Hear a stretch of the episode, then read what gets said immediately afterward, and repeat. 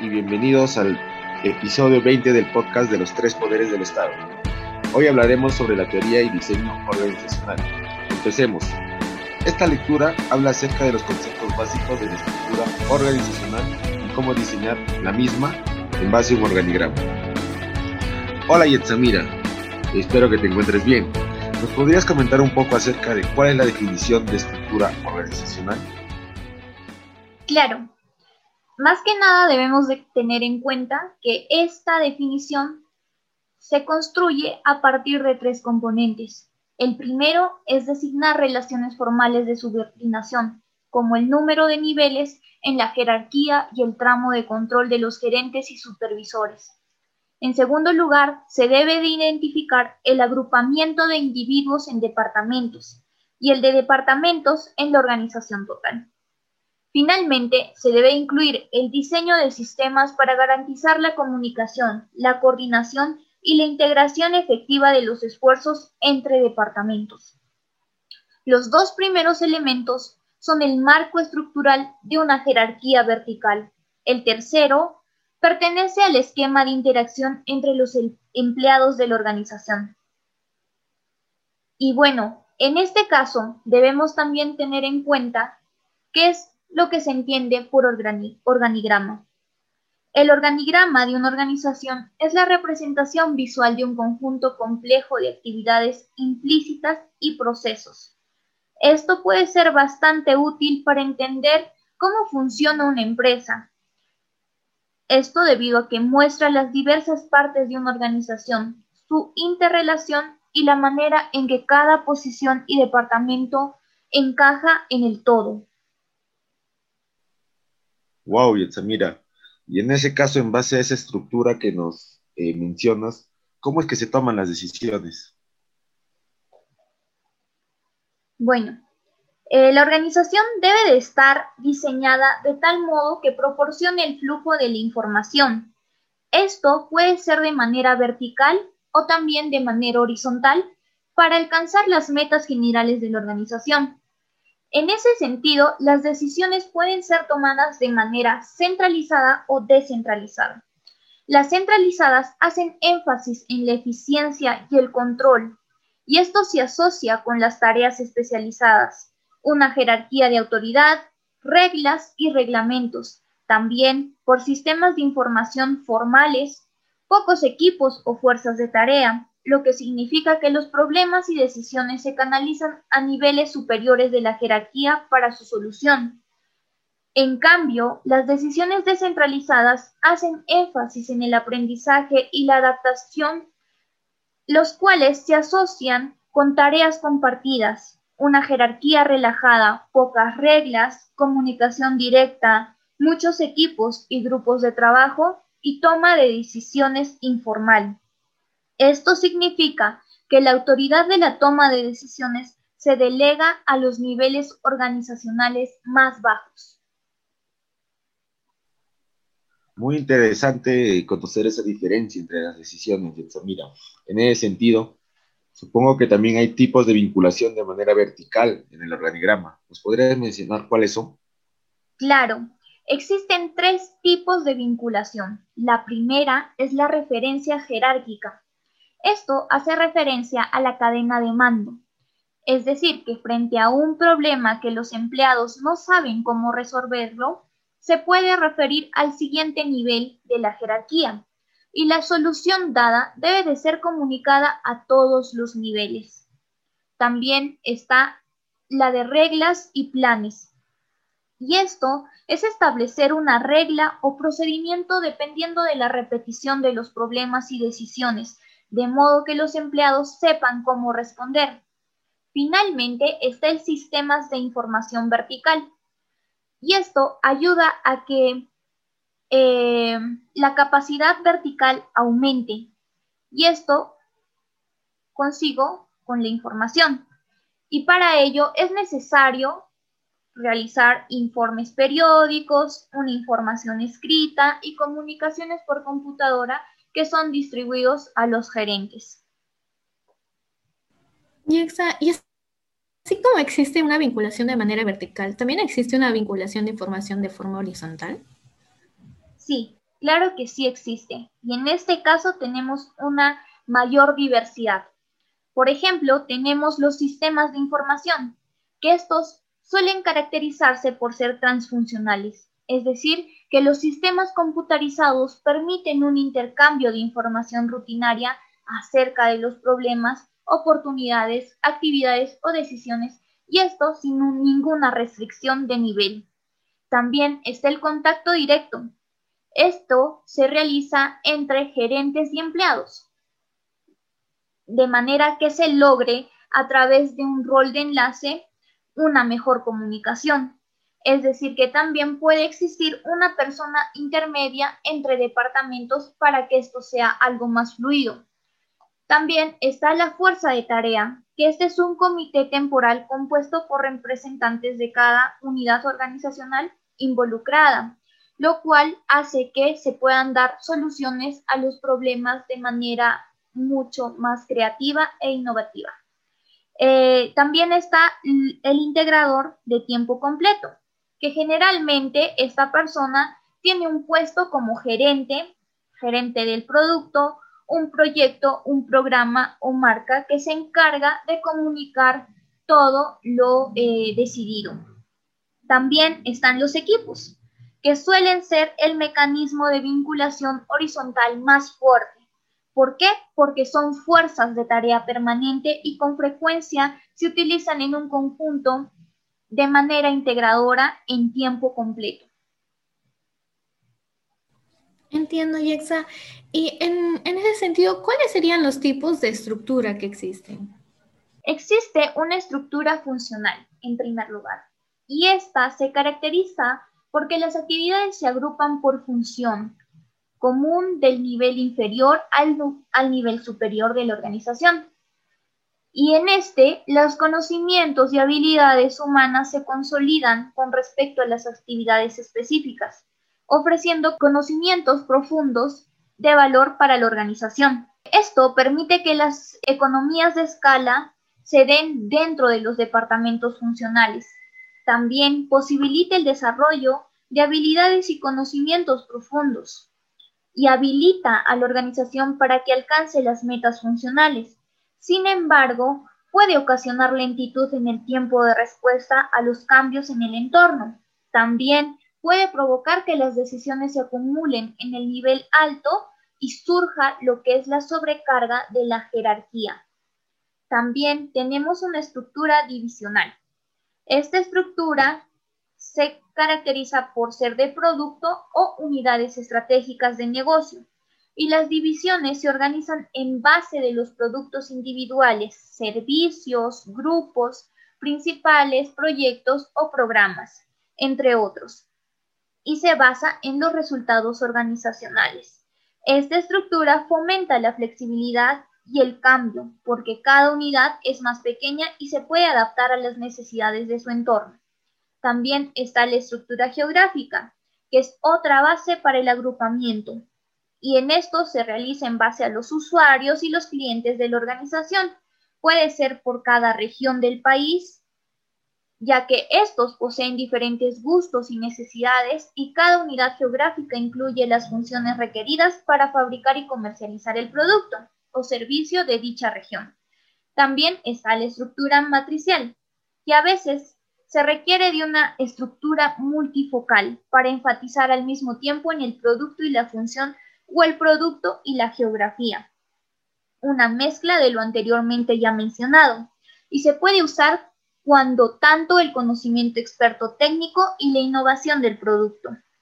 Y para que esta matriz pueda existir, tiene que haber ciertas condiciones, como por ejemplo que exista presión por compartir los recursos escasos entre las líneas de productos también una presión del entorno para dos o más resultados críticos como los conocimientos técnicos profundos y la frecuencia de los nuevos productos. Y finalmente el dominio del entorno de la organización tiene que ser complejo e inseguro. Así se podrá lograr la coordinación necesaria para cumplir con las demandas duales de los clientes. Los recursos humanos entre los productos se tendrán que compartir de manera flexible Sin embargo, esto puede provocar que los participantes perciban una autoridad dual, lo cual puede ser frustrante y confuso. También esto significa que los participantes necesiten habilidades interpersonales adecuadas y una extensa capacitación para poder lograr todo lo propuesto. También eh, contamos con una estructura organizacional. Esta generalmente eh, cambia hacia una estructura horizontal por un proceso eh, que se llama de reingeniería. Es decir, que se cambia la forma de pensar de los gerentes respecto de cómo se debe llevar a cabo el trabajo y se enfatiza en procesos centrales que cruzan horizontalmente a la organización e implican a equipos de, empleados que trabajan juntos para servir. Entonces, esto fomenta una flexibilidad y respuesta rápida a los cambios en las necesidades del cliente. También dirige la atención de todos hacia la producción y la entrega de valor al cliente. Y cada empleado tiene una visión más amplia de las metas organizacionales, pues se fomenta el enfoque en el trabajo en equipo o la colaboración. Sin embargo, esto es difícil y requiere de tiempo determinar los procesos centrales. También se requiere de cambios de cultura, diseño, filosofía de administración y sistemas de información y recompensas. Y es posible que los gerentes tradicionales se resistan a ceder el poder y la autoridad. Por otro lado, también tenemos las redes virtuales y el outsourcing. El outsourcing significa contratar ciertas tareas o funciones como manufactura, recursos humanos o procedimientos de crédito de otras empresas. Con una estructura de red virtual o una estructura modular también como se le conoce, la empresa subcontrata la mayoría de sus funciones o procesos principales a empresas por separado y coordina sus actividades desde pequeñas oficinas corporativas de la organización. Esto permite que incluso pequeñas organizaciones obtengan talento y recursos a nivel nacional. También ofrece una escala y alcance inmediato a las empresas sin grandes inversiones en fábricas, equipo o plantas de distribución y permite también como las anteriores una mayor flexibilidad y respuesta de la organización a las necesidades cambiantes. No obstante, los gerentes no tienen control directo sobre muchas actividades y empleados y también se requiere mucho tiempo para el manejo de relaciones y conflictos potenciales con socios contractuales. Por ello, existe el riesgo de que fracase la organización si un socio no contribuye o cierra el negocio. Finalmente, tenemos la estructura híbrida, que ésta se caracteriza por combinar las características de varios métodos diseñados para necesidades estratégicas específicas y suelen utilizarse en entornos de cambios muy rápidos, porque ofrecen a la organización una mayor flexibilidad y mayor capacidad de respuesta. Gracias por comentarnos estas siete tipos de estructuras, pero quería saber cuáles son los síntomas que da una entidad que necesita un cambio de diseño organizacional. Claro, esto se relaciona con lo que es el desalineamiento organizacional. Y las características que una eh, organización presenta y que es como si estuviera pidiendo a gritos un cambio de diseño organizacional es el retraso o falta de calidad en la toma de decisiones.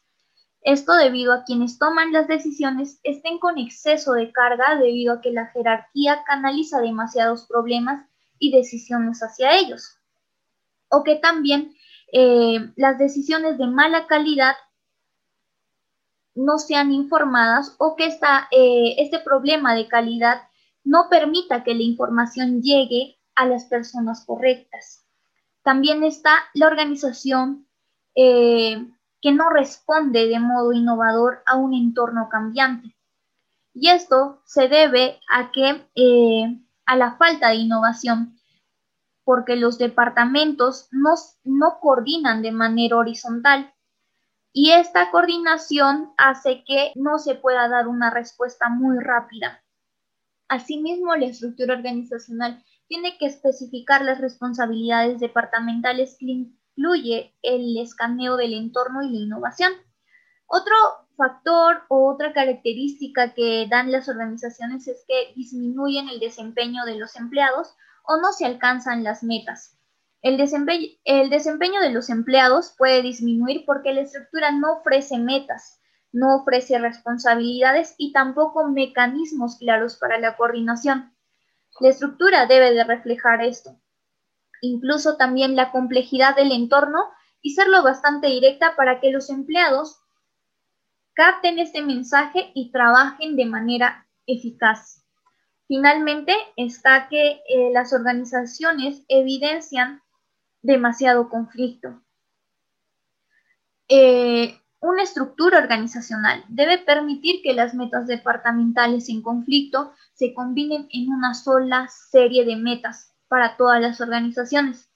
Es decir, que si los departamentos actúan con propósitos distintos o están bajo presión por alcanzar las metas departamentales a costa de las metas organizacionales, la estructura con frecuencia va a tener fallas. Entiendo, Jex. Ahora que nos has comentado acerca de la estructura organizacional, los tipos de estructura y también los tipos de vinculación, quisiera saber si podrías darnos un ejemplo para poder como que aplicarlo en la realidad, lo que nos comentas, y sea más fácil de entender. Claro, actualmente estamos en un cambio constante. Es un eh, ambiente en el que se debe responder con demasiada innovación y, por ejemplo, en el Estado se puede ver que las distintas organizaciones e instituciones públicas cuentan con estructuras jerárquicas, es decir, aquella estructura en la cual se tiene un mando de control claro y se caracteriza por ser burocrática. Sin embargo, esta rigidez de estas estructuras no permiten del todo una respuesta muy eficaz y eficiente hacia los usuarios. Esto hace que el Estado se dé cuenta y pueda cambiar hacia estructuras híbridas, es decir, un cambio entre una estructura rígida y una estructura flexible, es decir, entre unas relaciones verticales y unas relaciones horizontales. De esta manera se va a poder responder con mayor eh, rapidez a lo que los usuarios demandan. Y esto obviamente que va a contener la calidad de los servicios que se requieren. Por ejemplo, tenemos el caso de eh, la SUNAP, que cuenta con una organización o un diseño organizacional muy rígido, en la cual eh, cuentan con unidades que responden a una sola gerencia pero esta institución a través de los tiempos ha ido otorgando mayor autonomía a sus empleados de manera que las relaciones y la información no solo vaya de manera vertical, sino que también esta fluya de manera horizontal y puedan ofrecer un mayor servicio a sus usuarios. Entiendo, Yexa. Ah, bueno, al parecer este podcast ha sido un poquito largo, pero hemos aprendido un montón acerca de la estructura y su diseño. Espero que les haya gustado y nos vemos en el siguiente podcast. Gracias.